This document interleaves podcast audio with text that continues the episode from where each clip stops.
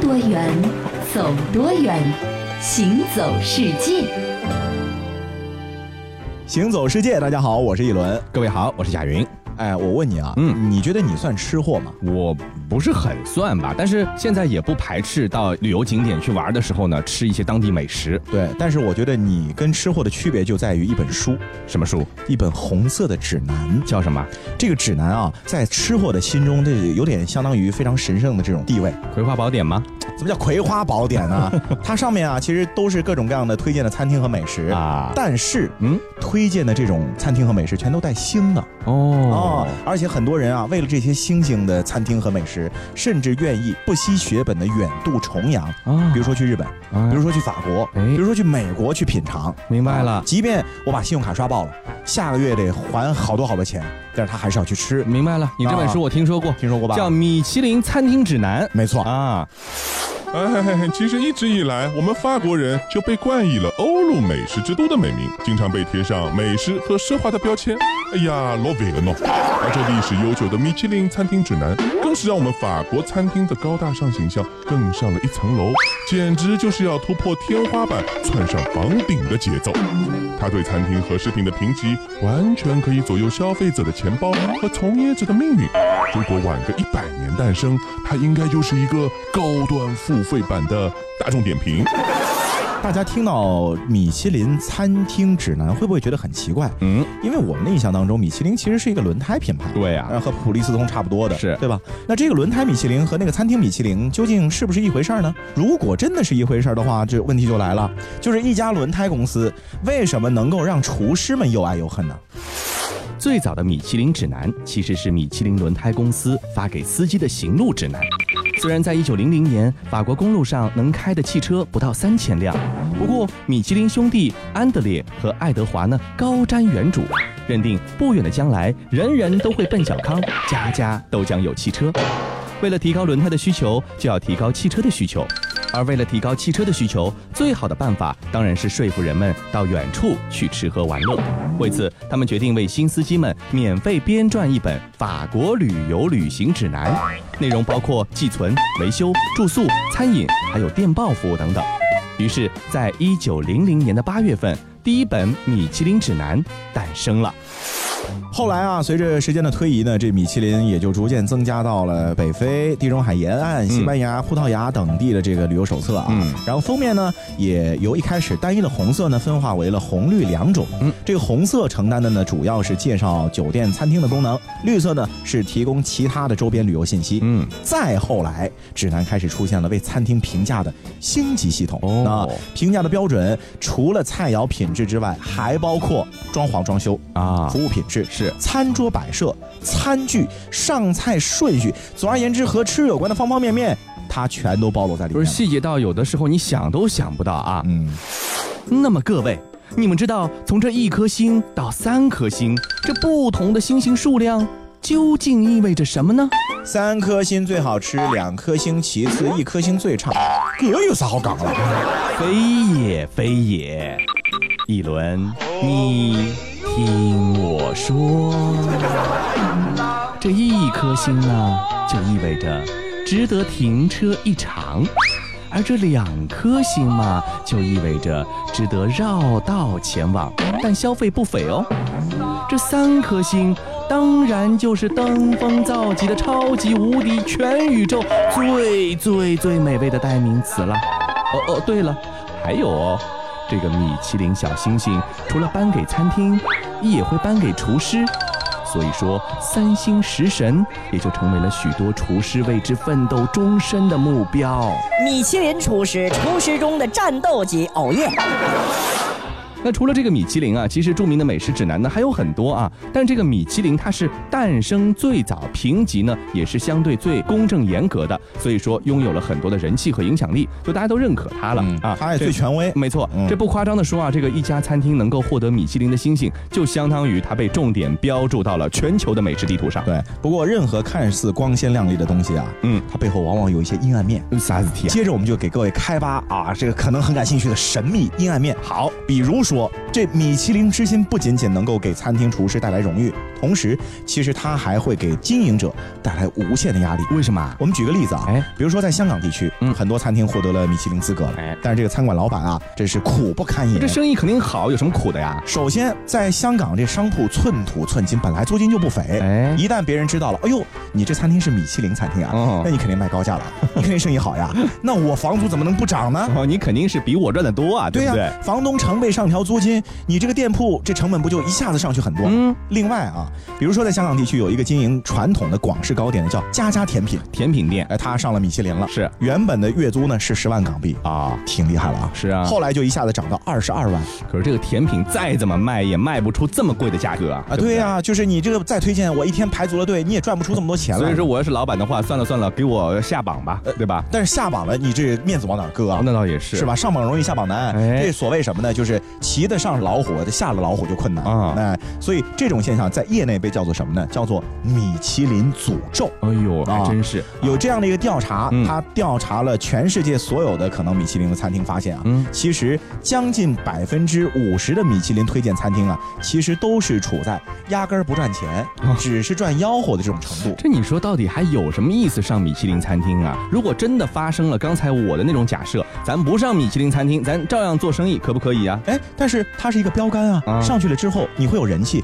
有了人气之后，你可以做周边嘛，比如说好吧我这个餐厅是米其林三星。啊，那我周边再开发一个相当于米其林三星标准的这个小奢华餐厅，嗯你这个就能赚钱了。不过我在想，这人要面子，那应该是一个普遍的现象。如果真的让你降级的话，还真的是蛮难堪的，啊、我跟你讲，这不是说难不难堪的问题，啊这是要死要活的问题。真的啊。比如说，零三年就发生过一件真实的事情。法国有一个很著名的厨师，他的名字呢叫做伯纳德·卢索瓦。哦，就因为这米其林指南啊，要把他的这个三星餐厅降为两星餐厅，嗯用猎枪打自己脑袋了。天哪！嗯，所以米其林指南啊，虽然说听着高大上，其实啊，它带来的也是时刻维持完美或者维持荣誉的一种无形的巨大的压力。嗯啊，有的时候可能一般的人还难以承受。是没错。那刚才说到了这个米其林的餐厅指南呢，是从法国开始出现的，然后呢蔓延到了欧洲的其他地方，甚至蔓延到了全世界。对，不能用蔓延。啊，用什么？要用传哦播，传播对啊蔓延就感觉像病菌一 样，对啊好吧它除了阴暗面，其实好的一面更 多嘛。嗯，是，那我在想，这个欧洲人啊，他是希腊罗马文化的传承者，对吧？到目前为止，很多的地方还是有很多的希腊文明、罗马文明的这个元素，痕迹。那包括饮食文化喽。那当然也是这样，啊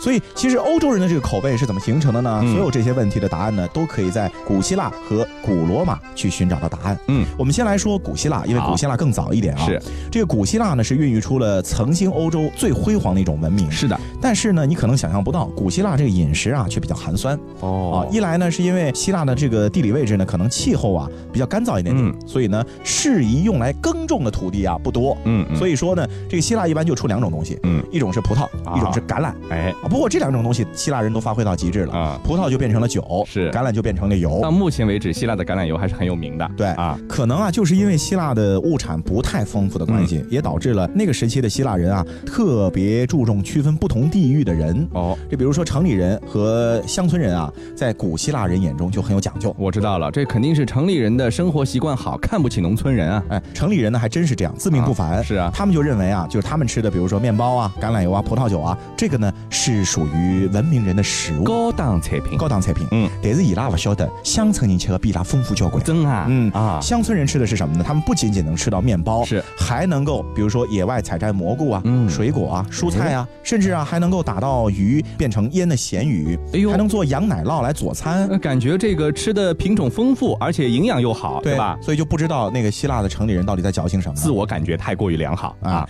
呃，另外啊，希腊人还特别喜欢醋带来的这种酸溜溜的感觉。嗯那这个影响就真的影响到现在的欧洲了啊现在很多欧洲菜都酸酸甜甜的，其实和希腊人的这个喜好有分不开的关系。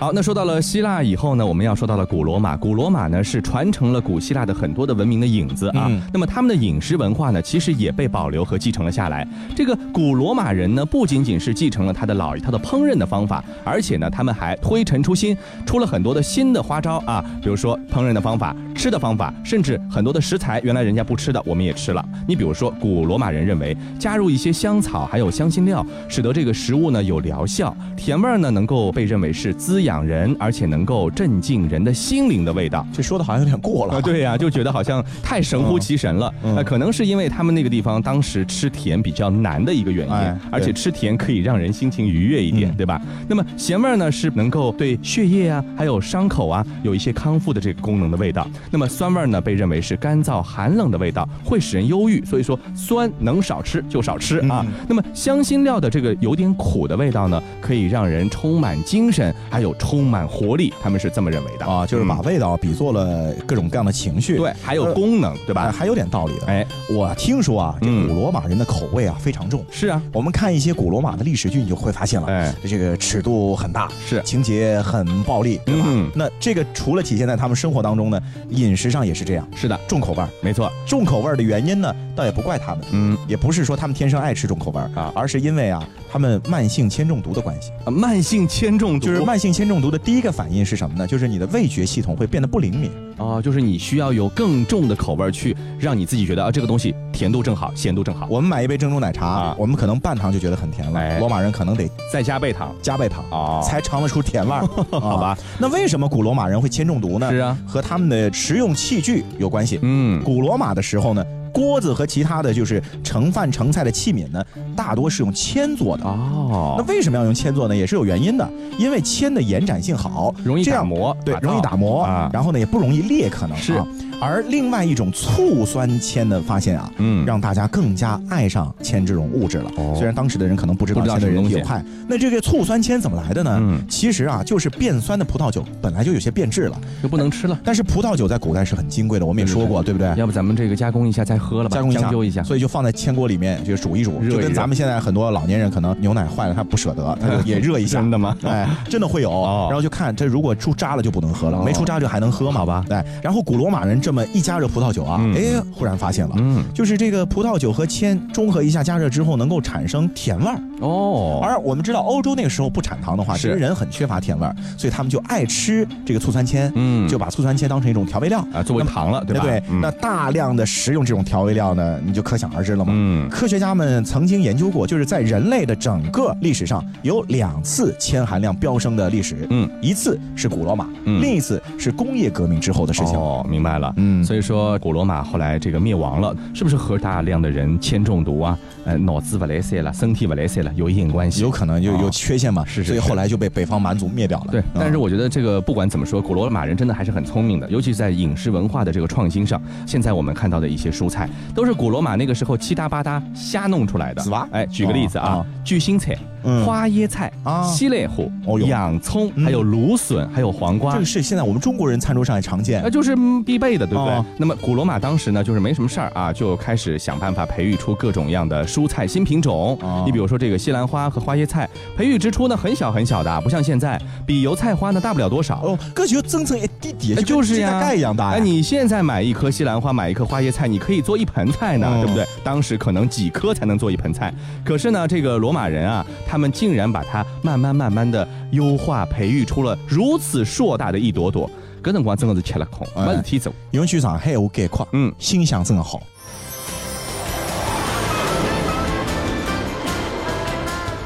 拼多远，走多远，行走世界。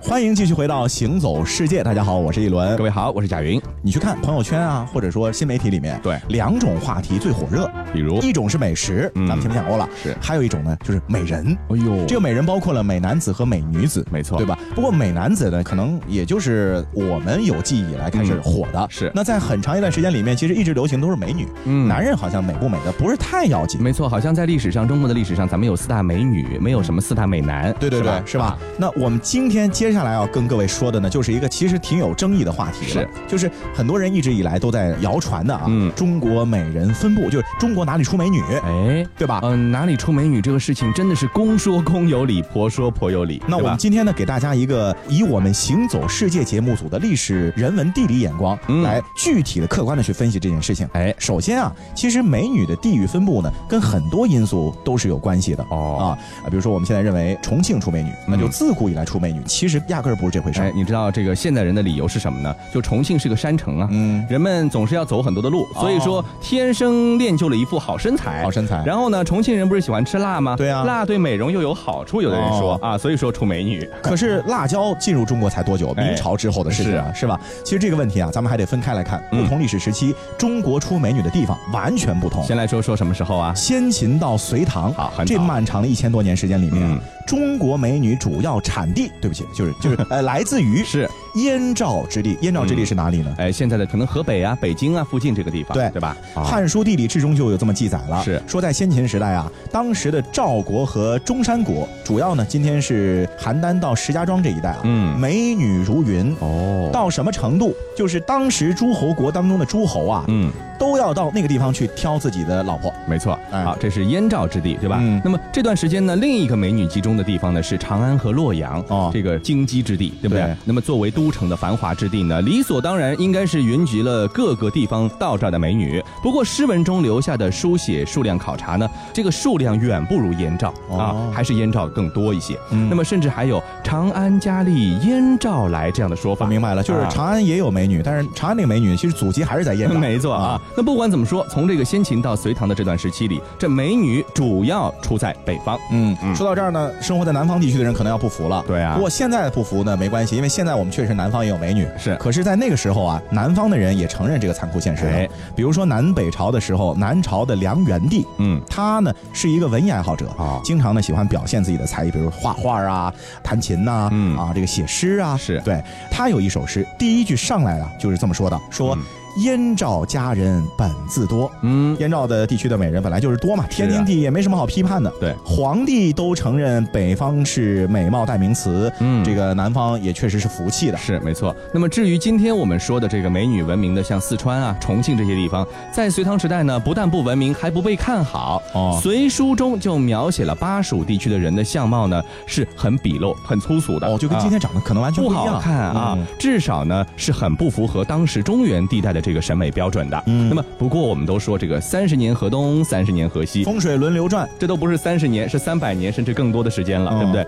随着这个中国的经济重心呢向长江流域呢不断的转移，这美女的地域分布呢在唐朝之后就逐渐逐渐的往南方来迁移了。对这个南方呢，就得说到咱们江南地区了。对，江南地区鱼米之乡嘛。嗯后来呢，随着物资和商业的发达呢，其实它也滋养了一代又一代的人。嗯同时呢，全国各地的其他地方的人呢，也被吸引到了这块区域。对，足够的营养的供给、基因的交流，加上商业的流通呢，就成为了美女产生的必要的条件。嗯所以等到南宋建都临安的时候啊，南方佳人终于也作为一个大型的群体，嗯登上了文人墨客的眼界里面。是，不过这个时候呢，北方人肯定心有不甘。嗯哎嗯这本来咱们是出美女的一个是黄金圣地啊，怎么给你们抢了去了呢？那么到了南宋后来呢，面对南方长期经济发达、滋养人口这样的一个结果，终于不得不承认说这个京师妇人为天下第一。什么时候叫京师妇人？那个时候京师处在杭杭州州，嗯杭州附近的这个美女是天下第一的。对你比如说西施，就是她西施就是在杭州边上，对吧？对对嗯浙江的诸暨那个地你方，差一点点都不行，哎东是施就不如西施，对吧？真是。虽然住一个村子，但是还是地理位置有讲究的。啊哎对，那个啊是孝平，那个才是美女。嗯，那到了明代呢，虽然说文人还是怀念从前的燕赵佳人，但是呢，那个时代确实已经过去了。是啊，在当时明朝人的眼中啊，国色之香呢，嗯已经是这样的几处地方了：嗯清远、嗯，金陵、姑苏、临安和荆州。基本上都是南方地方，对吧？其中最绝的呢是扬州一带，是啊，为什么扬州一带这个女孩子特别的美，或者给嗯人感觉特别好呢？是啊主要是因为啊，首先扬州的这个地理位置给人的感觉就是舒畅、对，美丽，是而且这个女孩子呢，性情温柔，嗯，举止婉慧。哎，美女美女不仅仅是美貌，还得性格好。就比如说咱们上海的女孩子啊，为什么美呢？为她发嗲，我的发嗲，哎，啊，我刚哎，我辰光呢，娇里那娇我气知道的了，气质美。没错，对不对啊？那么刚才说到的这个川渝美女的崛起呢，其实是清代以后的事情了。嗯那么一方面呢，四川当时呢是进入了大量的人口；另一方面呢，这个长江航运发达，码头啊、城市啊带来很多的这个有利的资源，商业开始繁荣起来了，移民就更多了。所以说，在晚清的各种游记还有文献记载中呢，就开始出现了“四川美女天下闻名”的说法。这算起来，川渝美女的历史好像也不过两三百年。哎哎，这是最晚登上咱们历史舞台的一波美女明白没错啊。最后呢，你看我们很厚道，我们嗯行走世界节目组啊，给大家说一些美女应该产生的必要的条件和规律。哎，对啊，这三种规律必不可少。第嗯一，就是那个地方食物供应必须充足，哦不然的话面黄肌瘦的美不了嘛。对对对，第二点，经济啊相对发达，是所以就是涂脂抹粉啊，各种高科技含量就全在要了。有得高档化妆品，啊哎对吧？高档吃个么子，嗯嗯，，就加分嘛。对第三点呢，就是人口众多，并且有大规模移民历史。是因为我们都知道，血缘离得越远啊，生出来孩子越漂亮。哎对的所以就是为什么混血那么好看的原因。没错没啊错那具备了以上三点的条件呢，一般美女就会多。所以由此可见，嗯，今天中国哪些地区上榜呢？就是北上广这些大城市嘛。就是经济比较发达，美女也愿意去的地方，对吧？所以各位生活在上海的男孩子们啊啊，有福了。好，那说到这个美女呢，我们一般啊要取悦美女的芳心呢，有很多的东西、嗯哎啊。现在呢，比如说有什么化妆品啊，有包包啊，但是有一样东西从古至今就从来没有落伍过，对，花儿。没错，嗯没错而且啊，你别的东西都可以不送，是你不送花儿，总感觉好像缺点什么，哎是吧？那我们有的时候呢，总是会把这个花去比作美人儿，对不对？花样美女，对不对？对啊哎，你有没有发现这个花和美女之间既有共同点，还有不同点？共同点很简单，嗯我知道，就是美丽照人，对呀啊光彩夺目，是吸引注意。不同点，这美女和花儿能有什么不同点啊？这就生物的本身的不同点，一个是植物，一个是动物啊。啊，生物课知识，对对对嗯，那说到这个植物和动物呢，不知道大家有没有在七想八想无所事事的时候，有一个突然之间的灵光一现，这植物啊，好像这个寿命都比动物要长久，对不对？嗯你想这个人活一百岁就属于那种很稀奇的现象了，对对对可是什么树活个一千年、几百年，好像司空见惯的，对吧？嗯那为什么会这样？这个问题我一直想不明白。这老天对我们人类，哎，可能是对整个的动物界都不怎么公平哦。那要回答这个问题呢，我们只能从生物学上去找答案了，对啊对不对？关于这个问题啊，我们找到的资料是这么显示的，嗯其实植物的寿命呢，也不是说都比动物长，哦啊有一些的植物，草本植物，是那可能就一两年它也就没了，对但是呢，总体来说，植物呢，相对动物来说呢，确实活得要更久一点点。嗯，那为什么啦？为什么它呢凭什么啦？四个字啊来解释，叫什么呢？易生难死，易是容易的易，哦，就是容易生，死的很困难，对吧？对死的也不是很容易。是，首先说一生，什嗯么叫一生呢？就是植物的每个细胞呢，都拥有和植物相同的遗传物质。对呀、所以在适合条件下，植物只要有一个细胞，就能够发展成一株的植物，这个我了解，动物不行，动物一个细胞是发展不出来的，对吧？对吧？啊哎，，你缺个胳膊都不行。是。那其次呢，我们再来说到难死这件事情啊。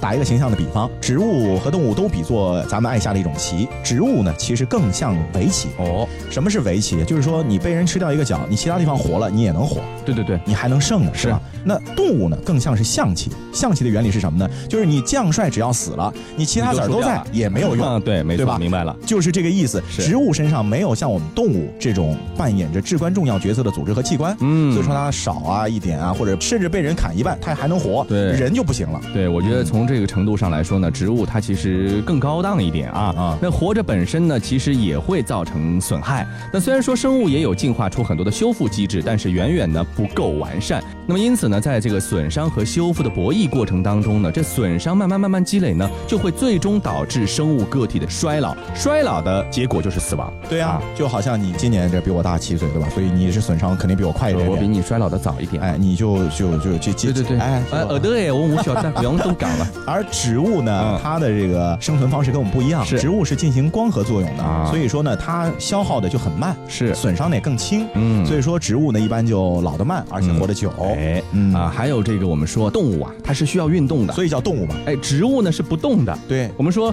树挪死，人挪活，对不对？哎，这个新陈代谢呢是动物更加的旺盛一些，这细胞的分裂呢也会更快一些。那么对于一个物种而言，细胞分裂的次数呢是在一定范围之内的，也就是说，细胞分裂、分裂、分裂着就老了、老了、老了，衰亡、衰亡、衰亡，哦最后就死掉。所以咱们动物的这个动的特性，对我们来说反而是种呃不好的。所以，说，在动物界里面，动得慢的活得长，乌啊龟比人活得长，哎，对有吧？道理。 那么植物呢，相对动物而言，这个细胞分裂呢就很慢，所以说相对寿命呢比较长。你像这个寿命数百年的大树，大多数动物呢都是自叹不如的，不可能的。对不不对过，啊，我跟你讲，有一个特例，嗯，有一个逃脱这种定律的个别的动物。哦，这个动物呢，而且全世界各大海域都能见到，什么东西？灯塔水母。有什么绝招它在性成熟之后啊，能够重返幼虫的状态，啊经历计下一次的生命周期，周而复始天哪。就是说，这个灯塔水母只要没有被吃掉，或者只要没被杀了，它就永无止境的一直活着。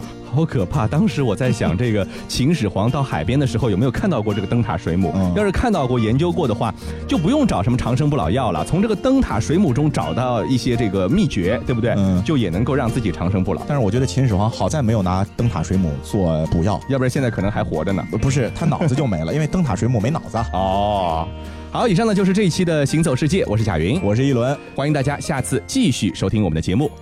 你看过许多美景，却不知它们之间的化学反应。